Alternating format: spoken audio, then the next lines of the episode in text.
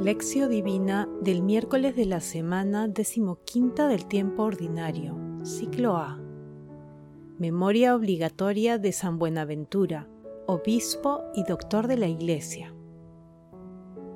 Te doy gracias, Padre, Señor del cielo y de la tierra, porque has escondido estas cosas a los sabios y entendidos, y se las has revelado a los pequeños. Mateo 11, versículo 25. Oración inicial. Santo Espíritu de Dios, amor del Padre y del Hijo, ilumínanos con tus dones para que podamos comprender los tesoros de la sabiduría que Jesús nos quiere revelar en este día.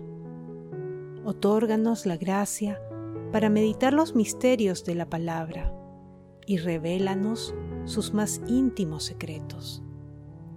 Madre Santísima, intercede ante la Santísima Trinidad por nuestra petición. Ave María Purísima, sin pecado concebida. Lectura. Lectura del Santo Evangelio según San Mateo, capítulo 11, versículos del 25 al 27. En aquel tiempo Jesús exclamó, Te doy gracias, Padre, Señor del cielo y de la tierra, porque has escondido estas cosas a los sabios y entendidos, y se las has revelado a los pequeños. Sí, Padre, así te ha parecido bien.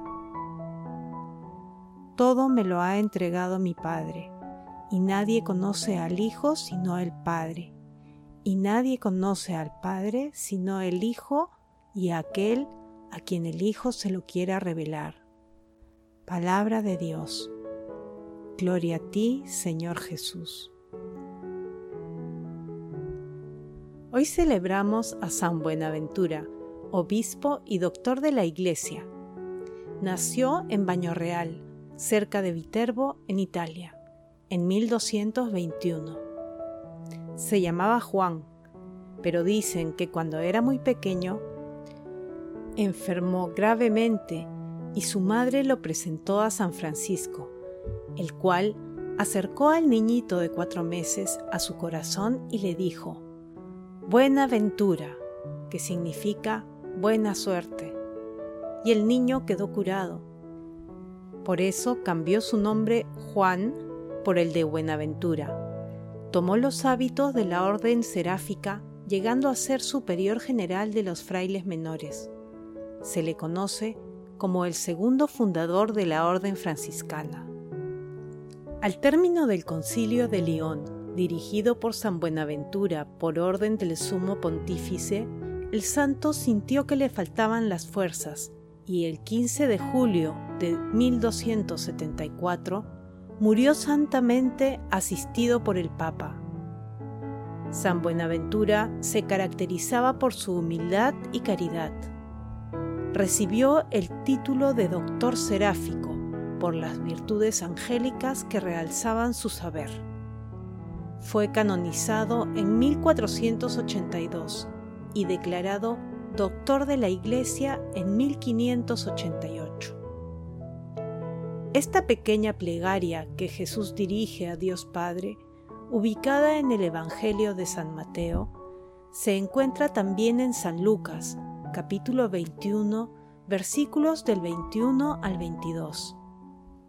En el Evangelio de San Lucas, Jesús pronuncia jubilosamente esta plegaria de agradecimiento y alabanza después del regreso de los 72 discípulos, quienes expresaban su alegría por los resultados que obtuvieron en la misión que Jesús les encomendó.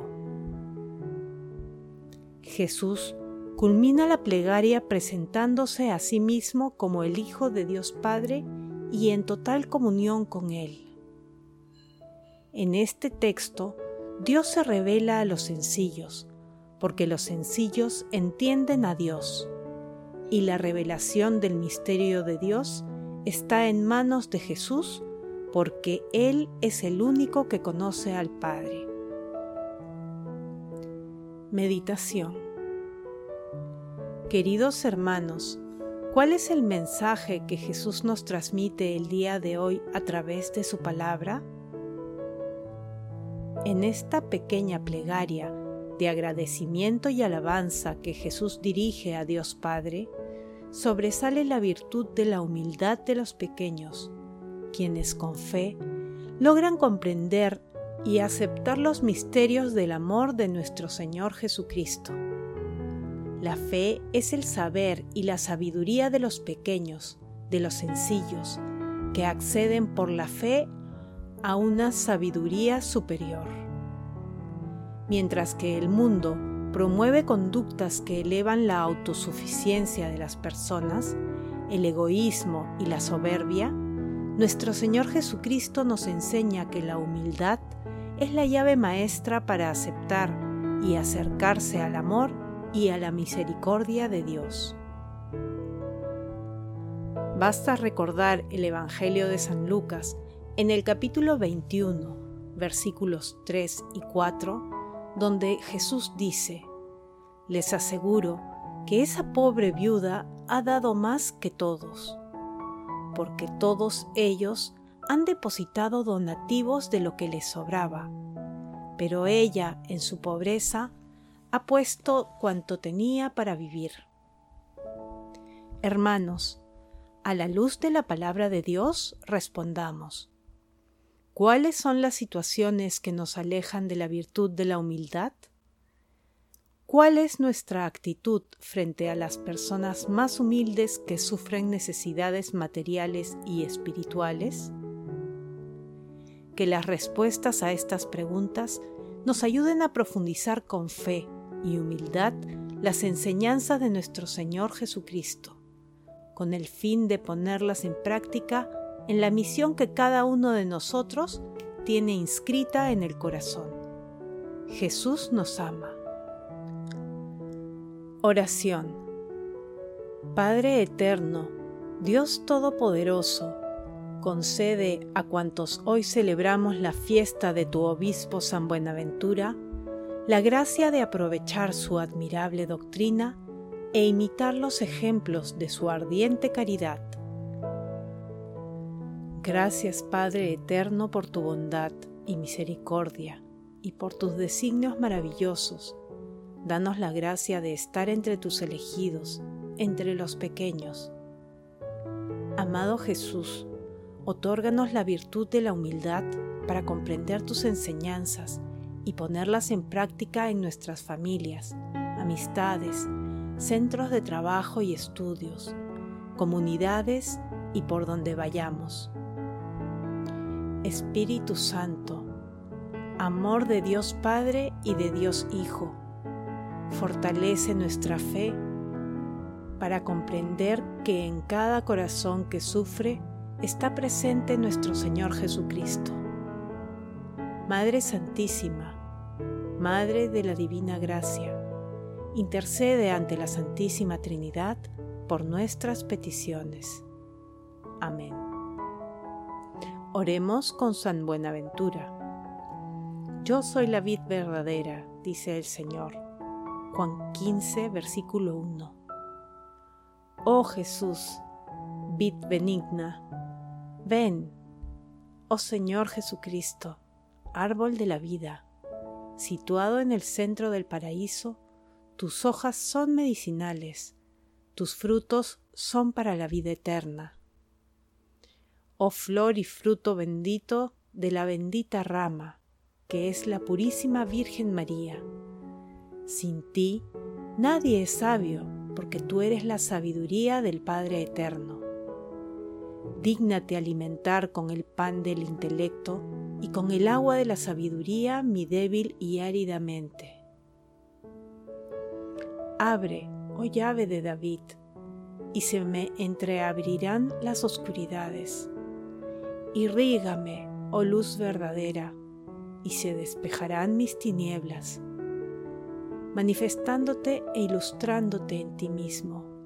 Por medio de mí, concédenos a mí, que hablo, y a los que me oyen, poseer la vida eterna, así sea. contemplación y acción. Contemplemos la sabiduría de nuestro Señor Jesucristo con un texto de San Buenaventura. La soberana sabiduría está escrita en el libro de la vida, que es Jesucristo, en quien Dios Padre escondió todos los tesoros de la sabiduría y de la ciencia.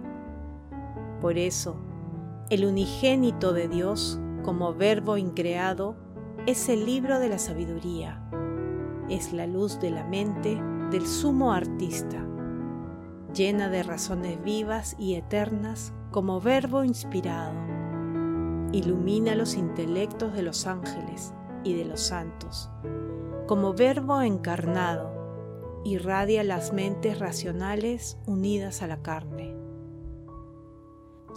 De este modo, la multiforme sabiduría de Dios desde Él y en Él reverbera por todo el reino, como a través de un espejo de belleza que incluye todas las especies y toda la luz, y como libro donde, según el misterio de Dios, están descritos todos los misterios.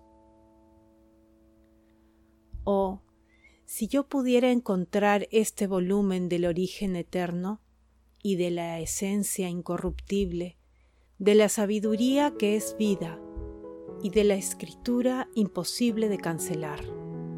Este libro, cuya meditación es deseable, fácil su doctrina, dulce su ciencia, inescrutable su profundidad, inexpresables sus palabras.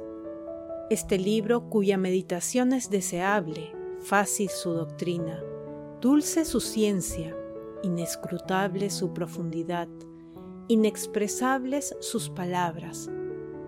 Este libro, cuyas palabras son en el fondo un solo verbo. En verdad, como dice el capítulo 8 de Proverbios, versículo 35, respecto a la sabiduría, quien me encuentra, encuentra la vida y alcanza el favor del Señor. Hermanos, Recemos hoy el Santo Rosario para que, con la dulce intercesión de nuestra Santísima Madre, Dios nos otorgue la virtud de la humildad para ayudar a que otras personas también se acerquen a la fuente del amor, que es nuestro Señor Jesucristo. Glorifiquemos a Dios con nuestras vidas. Oración final.